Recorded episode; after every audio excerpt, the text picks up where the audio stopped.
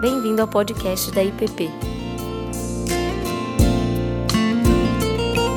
A mensagem que você está prestes a ouvir foi ministrada pelo pastor Ricardo Barbosa. Boa noite, meus queridos irmãos e irmãs. Vamos abrir as nossas Bíblias na carta de Paulo aos Colossenses, no capítulo 3. No domingo passado, nós meditamos nos quatro primeiros versículos, que são o alicerce, o fundamento da, da nossa experiência cristã, do nosso chamado como discípulos de Cristo, e também o alicerce, o fundamento para quem deseja caminhar e seguir em maturidade, viver uma fé robusta, verdadeira em Cristo. Hoje nós vamos fazer uma pequena recapitulação do que foi meditado no domingo passado, para seguirmos pelos versos 5 até o 17. Então, Colossenses 3, 1 a 17. Diz assim a palavra do Senhor: Portanto, se fostes ressuscitados juntamente com Cristo, buscai as coisas lá do alto, onde Cristo vive, assentado à direita de Deus. Pensai nas coisas lá do alto, não nas que são aqui da terra, porque morreste. E a vossa vida está oculta juntamente com Cristo em Deus. Quando Cristo, que é a nossa vida, se manifestar, então vós sereis manifestados com Ele em glória. Fazei, pois, morrer a vossa natureza terrena prostituição, impureza, paixão lasciva, desejo maligno e a avareza, que é idolatria. Por essas coisas é que vem a ira de Deus sobre os filhos da desobediência. Ora, nessas mesmas coisas andastes vós também, noutro tempo, quando vivieis nelas. Agora, porém, despojai-vos igualmente de tudo isso: ira, indignação, maldade, maledicência, linguagem obscena do vosso falar. Não mintais uns aos outros, uma vez que vos despistes do velho homem com seus feitos e vos revestistes do novo homem que se refaz para o pleno conhecimento, segundo a imagem daquele que o criou, no qual não pode haver grego nem judeu, nem circuncisão nem incircuncisão, bárbaro, cita escravo livre, porém Cristo é tudo em todos. Revesti-vos, pois, como eleitos de Deus, santos e amados, de ternos afetos de misericórdia, bondade, humildade, mansidão, longanimidade. Suportai-vos uns aos outros Perdoai-vos mutuamente caso alguém tenha motivo de queixa contra outrem. Assim como o Senhor vos perdoou, assim também perdoai vós. Acima de tudo isto, porém, esteja o amor, que é o vínculo da perfeição. Seja a paz de Cristo o árbitro nos, no vosso coração, a qual também fostes chamados em um só corpo, e sede agradecidos. Habite ricamente em vós a palavra de Cristo. Instruí-vos e aconselhai-vos mutuamente em toda sabedoria, louvando a Deus com salmos, hinos e cânticos espirituais com gratidão em vosso coração, e tudo o que fizerdes, seja em palavra, seja em ação, fazei-o em nome do Senhor Jesus, dando por ele graças a Deus Pai. Palavra do Senhor. Deus bendito, que o teu Espírito nos conduza, não só a compreender a tua palavra, mas, sobretudo, a viver a realidade para dentro da qual ela nos convida. Pedimos isso em nome de Jesus. Amém. Buscai as coisas lá do alto, pensai nas coisas lá do alto. Esse é o convite de Paulo, uma exortação de Paulo. E no domingo passado nós olhamos para esses quatro primeiros versos com essa pergunta: o que, que significa para mim, para você, buscar as coisas do alto, pensar nas coisas do alto, uma vez que a nossa vida diz respeito aqui, às coisas da terra, desse mundo, dessa realidade na qual nós nos encontramos.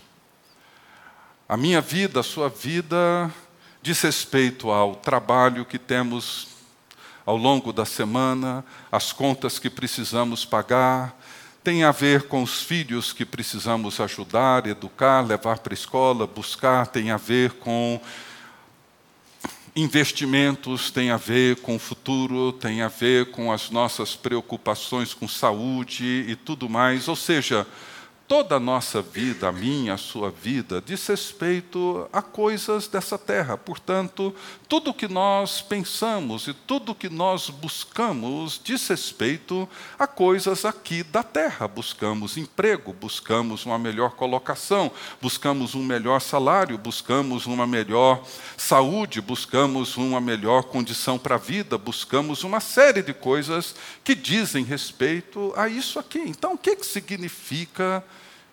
Buscar as coisas do alto, pensar nas coisas do alto e não nas que são aqui da terra. Né? E essa é uma pergunta importante para nós fazermos, todos nós fazermos. Se tudo o que fazemos, se grande parte de tudo o que fazemos diz respeito a esse mundo aqui, a essa vida aqui, o que, que Paulo está propondo a nós?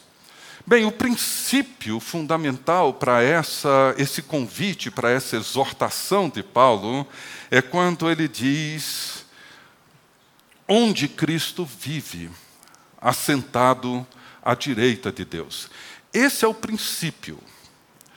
E esse é um princípio que talvez muitos de nós temos, de uma forma ou de outra, ignorado na nossa vivência de fé.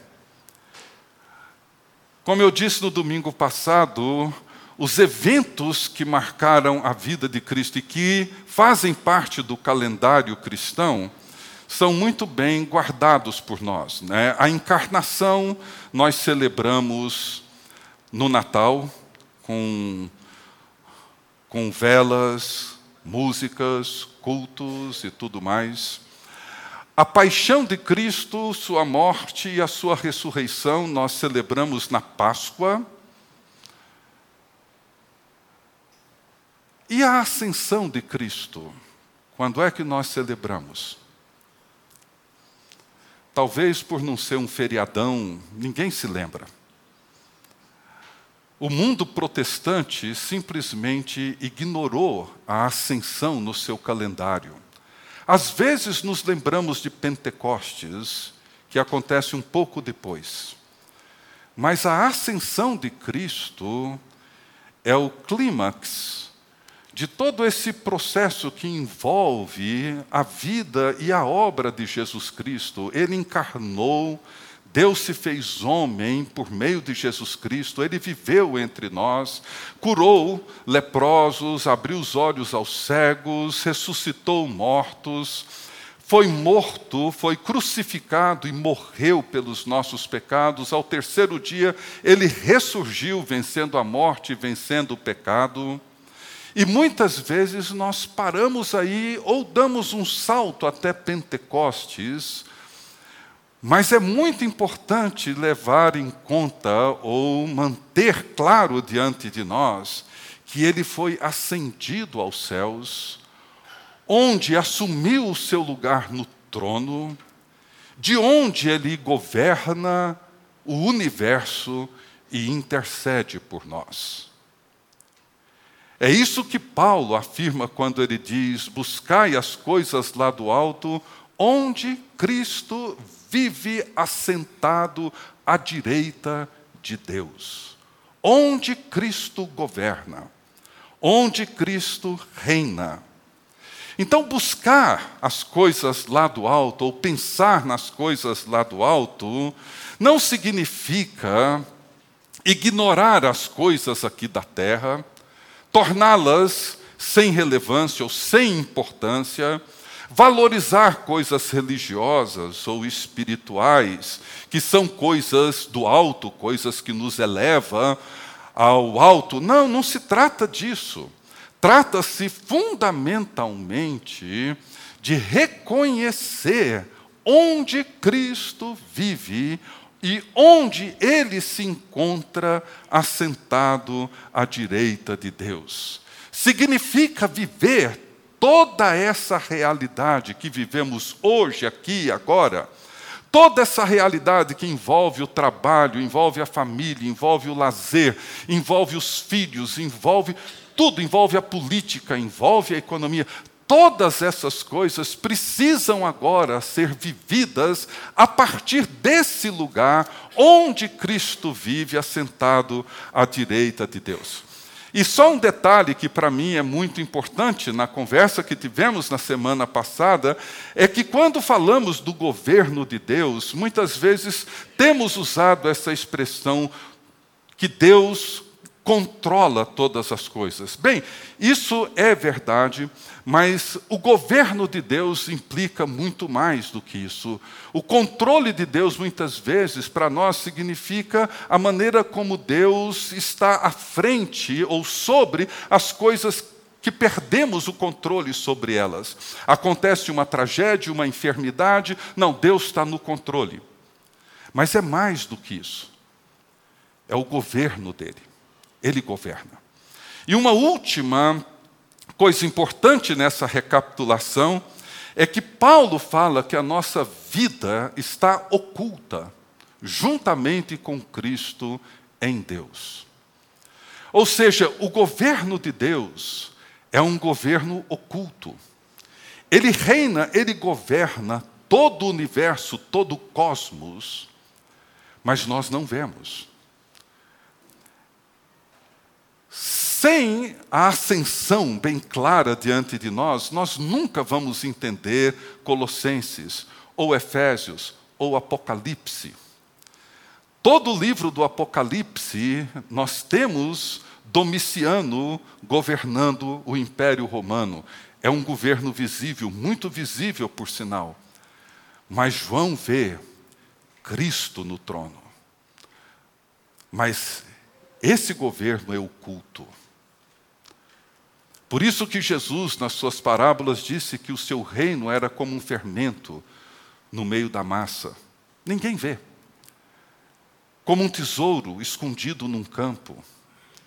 Nos chama a entrar no quarto e fechar a porta, uma oração em oculto, a esmola em oculto, o jejum em oculto.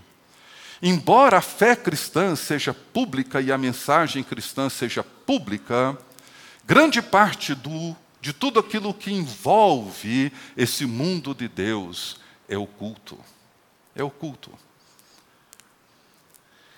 É com isso em mente que nós precisamos olhar o restante do texto, e os versos 5 a 11 eu passo bem rapidamente, porque é óbvio que, tendo isso em mente, Paulo segue dizendo: Fazei, pois, morrer a vossa natureza terrena. Despojai-vos de tudo aquilo que fazia parte da velha humanidade, do mundo que vocês viviam, das coisas aqui da terra. Vocês morreram. E vocês foram ressuscitados com Cristo. Vocês agora entendem que Jesus Cristo foi ascendido aos céus e encontra-se no governo do universo, portanto, dispam-se de tudo aquilo que remete vocês de volta para um mundo que não reconhece o governo soberano de Jesus Cristo. E o quadro que Paulo pinta é um quadro horroroso. É um quadro que é visível, basta andarmos pelas ruas, ligarmos a TV. É um quadro visível: prostituição, todo tipo de imoralidade sexual, mentira, avareza, ganância, malícia, maledicência. Um quadro horroroso, um quadro que desfigura tudo aquilo para o qual Deus nos criou. Por isso que Paulo diz que sobre essas coisas vem a ira de Deus, é claro. É claro. Porque em nada disso encontra-se a vida que está em Jesus Cristo, tudo aquilo que sinaliza, tudo aquilo que simboliza, tudo aquilo que traz consigo o sinal da morte, Deus abomina, Deus rejeita. E Paulo diz: dispam-se de tudo isso, pensem nas coisas do alto, busquem as coisas do alto, porque vocês morreram para tudo isso, ressuscitaram, e agora, como Cristo, a vida de vocês encontra-se oculta nele, no lugar onde ele encontra-se assentado, à direita de Deus, governando e intercedendo sobre todos nós.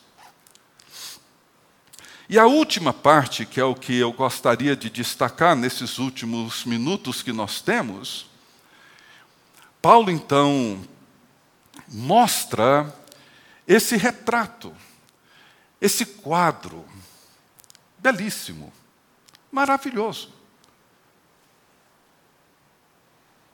Misericórdia, mansidão, bondade, paciência, perdão, amor, paz, gratidão, comunhão, comunidade. O quadro que Paulo pinta é o quadro que ele descreve o povo de Deus, ele descreve o corpo de Jesus Cristo. E nós vimos o quanto isso é importante. Nós vimos no no capítulo 1 de Efésios, no final do capítulo 1, Paulo descreve a mesma coisa para os discípulos de Jesus em Éfeso, falando do poder de Deus que ele, o próprio Deus, exerceu em Cristo, ressuscitando dentre os mortos, fazendo-o sentar à sua direita nos lugares celestiais, no trono de Deus, acima de todos os poderes, de todos os principados, de todas as potestades, de todo domínio e de todo nome que se possa referir não só no presente século, mas também no vindouro. E ele termina dizendo: E pôs todas estas coisas debaixo dos pés, para ser o cabeça sobre todas essas coisas. E sendo cabeça sobre todas essas coisas, ele deu tudo isso à sua igreja, que é o seu corpo, a plenitude daquele que tudo enche em todas as coisas. Fantástico isso. Ou seja, ele foi ascendido aos céus, ele vence o pecado na sua morte e ressurreição, vence a morte, é ascendido aos céus, assume o seu lugar no trono eterno, de onde ele governa e intercede por nós.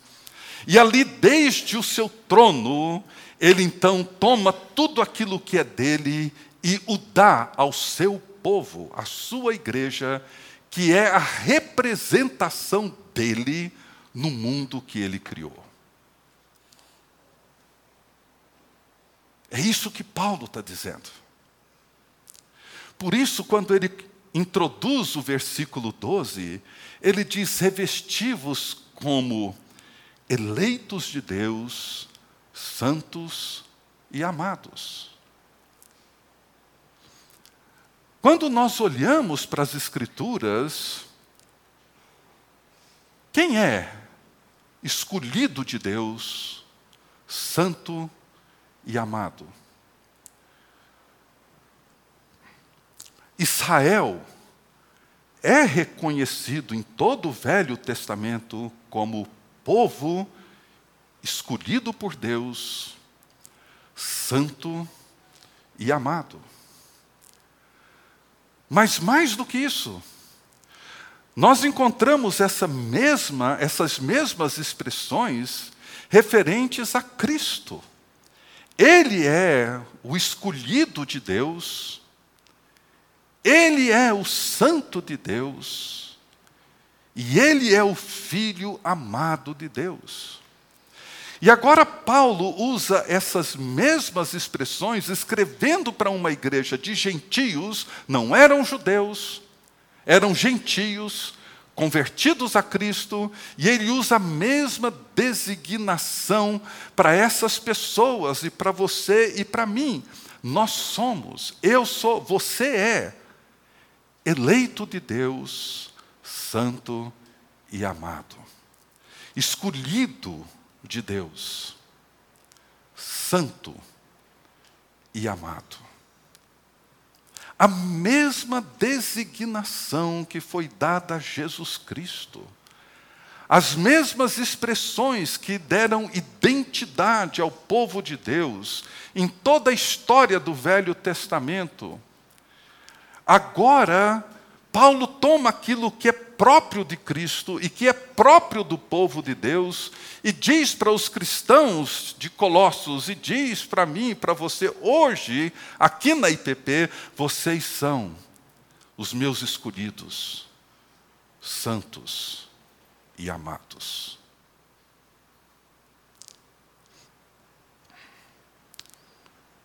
Isso é uma realidade. Já são praticamente 40 anos que eu participo dessa comunidade.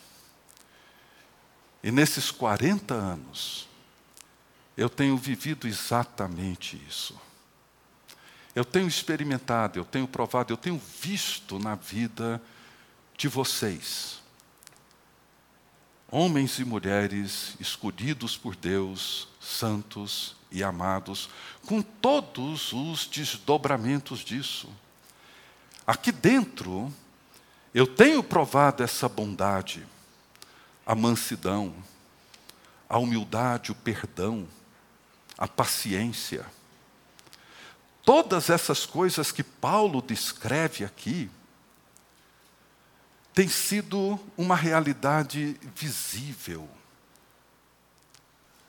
mesmo que em meio aos desencontros, às tensões, aos conflitos, porque somos eleitos, somos santos e somos amados de Deus. E o retrato é maravilhoso. O retrato é perfeito. É isso que todos nós desejamos. É isso que todos nós buscamos, mas isso só faz sentido se nós olharmos a nossa vida desde a perspectiva do trono eterno de Deus. Busquem as coisas do alto, pensem nas coisas do alto. Como?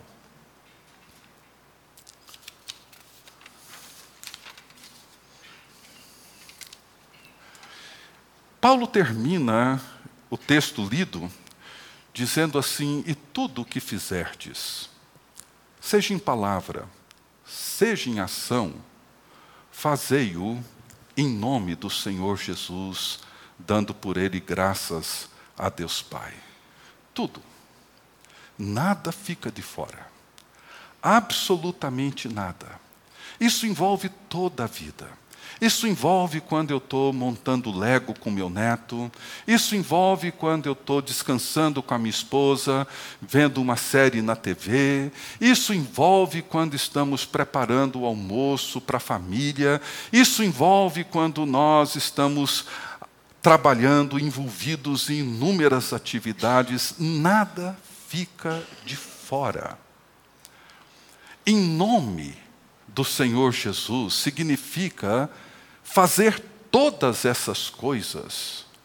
O trabalho, no banco, no hospital, na escola, onde quer que você se encontre, fazer todas as coisas como representantes de Cristo, somos o seu corpo. Ele enche esse corpo, como Paul disse hoje de manhã, com todos os seus dons, com tudo aquilo que esse corpo necessita, de forma que nós estamos vivendo como seus representantes, eleitos, santos e amados aqui. Tudo o que fizerdes, façam como quem vive em Cristo que encontra-se assentado à direita de Deus no trono eterno, governando todo o universo. Veja que Paulo aqui está se dirigindo também a alguns escravos cristãos. No verso 22, um pouco mais à frente, ele diz: Servos, obedecei em tudo ao vosso Senhor segundo a carne, não servindo apenas sob vigilância, visando tão somente agradar homens, mas em singeleza de coração, temendo o Senhor. E diz Paulo agora: tudo quanto fizerdes, repete a mesma coisa, fazei-o de todo o coração como para o Senhor e não para os homens, cientes de que recebereis do Senhor a recompensa da herança. A Cristo, o Senhor, é que estáis servindo tudo. Isso significa que quando você pratica, atua como um professor, você atua em nome de Jesus. Se você atua no mundo como um servidor público, atue em nome de Jesus. Seja um servidor público vivendo e atuando em nome de Jesus. Se você é um médico, um nutricionista, um enfermeiro, enfermeira, faça o que você tiver que fazer todos os dias em nome do Senhor Jesus. Se você trabalha no comércio, faça-o em nome de Jesus Cristo. Se você está envolvido na política, na economia, seja onde for, faça-o em nome de Jesus. É isso que Paulo está dizendo. Vocês morreram e foram ressuscitados com Cristo, busquem as coisas lá do alto, porque a vida de vocês está oculta com Cristo em Deus, e Cristo está ascendido aos céus, assentado no seu trono glorioso. Vivam como representantes dele nesse mundo. Vocês não precisam deixar de fazer as coisas que fazem no seu dia a dia, apenas façam essas coisas em nome de Jesus. Queria ouvir um amém. Ah, obrigado. Façam isso em nome de Jesus. É isso que ele está dizendo. Não é para você sair fora dessa terra, viver numa outra esfera. Não! É para você fazer exatamente tudo o que você tem feito, mas com a consciência de que Cristo é o governante, é o soberano que governa ocultamente, mas o seu reino é real. E quando Cristo manifestar, e ele vai manifestar, Nada disso será estranho para nós, porque desde já nós vivemos como súditos do seu grande reino.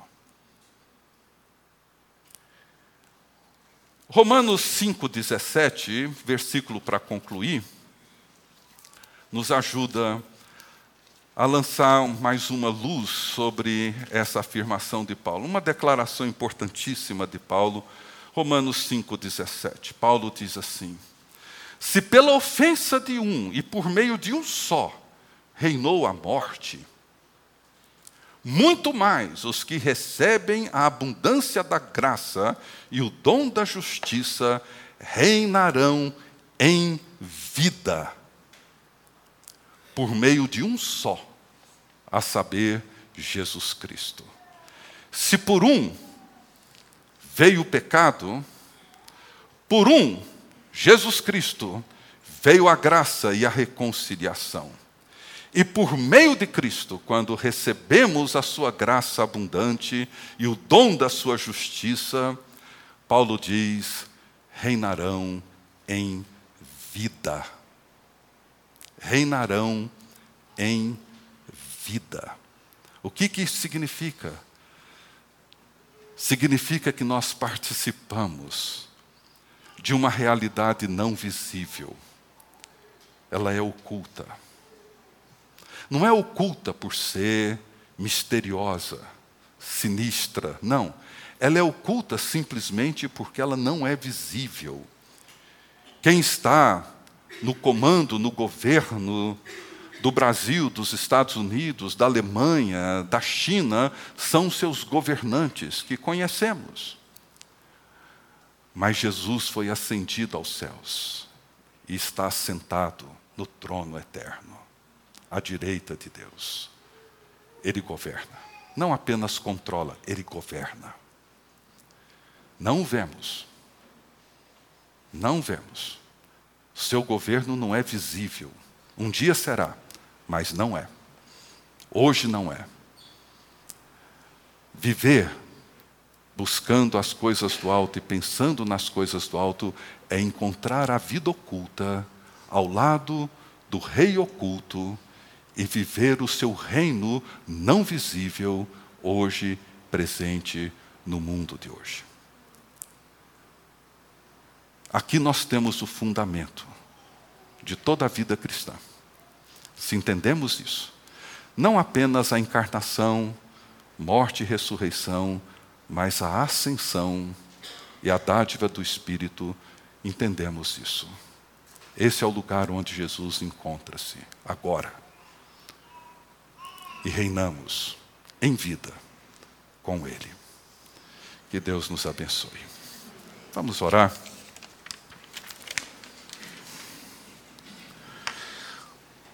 Pai querido, nós te agradecemos, porque tudo o que fazemos nessa vida, e no mundo em que nós vivemos, na cidade na qual nós atuamos, tudo, tudo.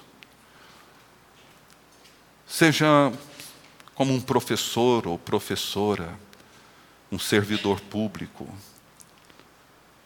um nutricionista, um médico, advogado, seja o que for, seja como um servidor braçal, seja como um simples operário, tudo, absolutamente tudo, fazemos em teu nome, como representantes do governo eterno do teu Filho Jesus Cristo.